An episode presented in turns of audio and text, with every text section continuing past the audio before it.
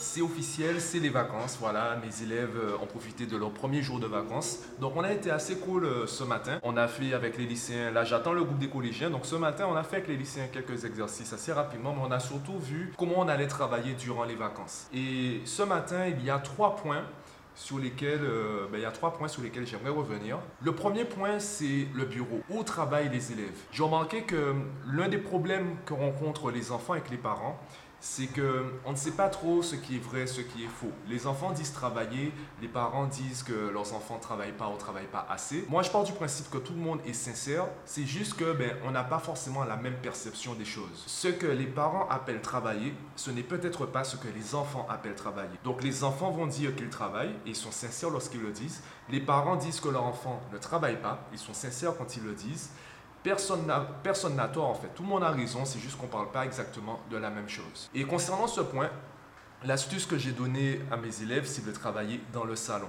L'avantage du salon, c'est que les parents voient leur enfant travailler, donc ils peuvent les guider lorsqu'ils voient que leur enfant peut-être se déconcentre. Je leur ai parlé également de se chronométrer, de mettre un compte à rebours, parce que si tu te donnes 15 minutes pour faire un exercice, même si tu te déconcentres, eh bien, au bout de 15 minutes, ça va sonner, donc tu vas revenir à la réalité. Par contre, si tu te mets à travailler juste comme ça, ben, tu peux partir dans tes pensées pendant des heures, tu ne vas pas t'en rendre compte tout de suite. Tu risques, ben, tu, auras l'impression d'avoir travaillé deux heures, alors qu'en fait, tu as travaillé 30 euh, minutes réellement et le reste du temps, tu as procrastiné, tu as pensé à plein d'autres choses, tu as imaginé euh, plein de trucs différents, mais en fait, tu n'as pas été productif.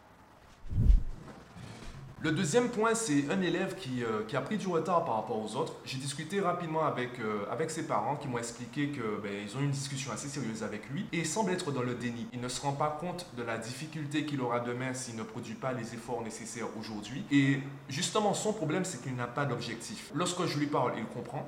D'ailleurs, il a commencé à changer. C'est celui qui a pris le plus de temps pour se mettre à faire les deux exercices tous les jours. Donc là, il commence à changer.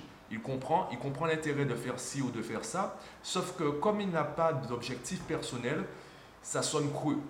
L'exemple, la métaphore que j'ai prise avec lui et avec son groupe, puisque forcément euh, tout le monde en a profité, quand tu marches avec une destination, tu peux évaluer la qualité de tes efforts par rapport, eh bien, en fonction de ta distance par rapport à la destination. Si tu te rapproches de la destination, ça va. Si tu t'éloignes, ça va moins bien, pour ne pas dire que ça ne va pas.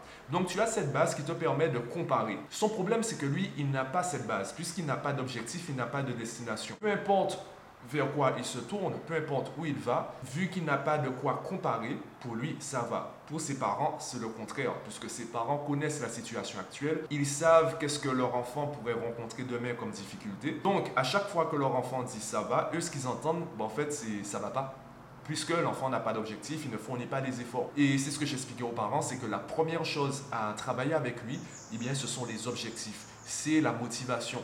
Puisque sans cela, ben, en fait, tout le reste, c'est un coup d'épée dans l'eau. On aura beau lui répéter les choses, il va les comprendre, mais il ne va pas les appliquer parce que ça ne lui parle pas. Et le troisième point, c'est la manière dont ils traitent les évaluations qui sont déjà passées. Une fois qu'ils ont à nouveau la copie, donc la note, et également la correction, comment ils traitent cela? Comment ils traitent finalement ce résultat passé? J'ai une élève qui m'a ramené une évaluation avec le corrigé. Donc on a refait l'évaluation ensemble. Je lui ai donné euh, une vingtaine de minutes pour faire un exercice. Elle s'est rendue compte que malgré le fait qu'elle m'a dit qu'elle avait compris, elle s'est rendue compte qu'elle n'arrivait pas à refaire l'exercice pas de panique, on n'est pas là pour culpabiliser. Je lui ai dit, bon ben prends 5 minutes pour aller le corriger, pour vraiment comprendre euh, le raisonnement. Ensuite, tu ranges le corriger et tu te donnes à nouveau cette fois-ci 10 minutes. Pas la peine de garder 20 minutes puisque tu viens de voir le corriger. Donc cette fois-ci, tu as 10 minutes pour refaire l'exercice. Elle a refait l'exercice et elle s'est rendue compte qu'elle a, donc une fois qu'elle a vérifié les résultats avec le corrigé, elle s'est rendue compte qu'elle s'est encore trompée. Donc là, je lui ai dit, prends le corrigé et recopie le bon résultat pour être sûr, en fait, pour, que tu imprimes beaucoup plus facilement et de manière beaucoup plus durable le bon résultat et le bon raisonnement. Donc répétez cela. Refaire les évaluations permet également de dépasser le traumatisme de la mauvaise note parce que cette fois-ci, j'ai vraiment compris pourquoi j'ai eu cette note et qu'est-ce que j'aurais dû faire pour avoir 20. Ça permet également de travailler le temps donc un peu comme euh, pour le bureau, le fait de travailler le temps, ça permet également de se préparer pour les évaluations. Parce qu'en évaluation, il ne s'agit pas simplement de faire, il faut savoir faire dans le temps qu'on nous donne pour l'évaluation.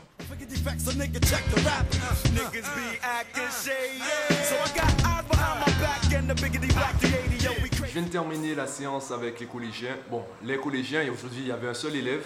Ça peut se comprendre, c'est le début des vacances. Les vacances, ça se fait spécial pour les enfants. On a bien discuté, c'est mon fameux élève qui a la progression la plus rapide, la plus forte, parce que je pense que lui, il a eu le déclic. Ainsi, ben, il travaille déjà à la maison. Il, a, ben, il est déjà bon en fait sur des chapitres euh, qu'il a, qu'il a déjà travaillé à l'école. Il sort d'un brevet blanc. Et ce qu'il me disait, c'est qu'en voyant le sujet de maths, d'abord, il a bégayé. Et il s'est dit, bon, je prends une pause. D'ailleurs, je leur dis ça en fait. Je leur dis, au début de l'évaluation, si tu sens que tu stresses, arrête. Prends une pause pour partir sur le bon pied. Parce que si tu commences en étant stressé, tu vas te crisper, tu vas un peu te paralyser et ça va diminuer tes efforts. Donc tu ne seras pas vraiment productif. Donc il vaut mieux, entre guillemets, perdre du temps pour accélérer après. Une fois que tu commences sur euh, le bon pied, tu, sentiras que tu iras beaucoup plus vite après. Donc on a travaillé tranquillement aujourd'hui et voilà, on verra s'ils sont là samedi prochain. Mais c'était une bonne journée. Ouais, c'est une bonne journée.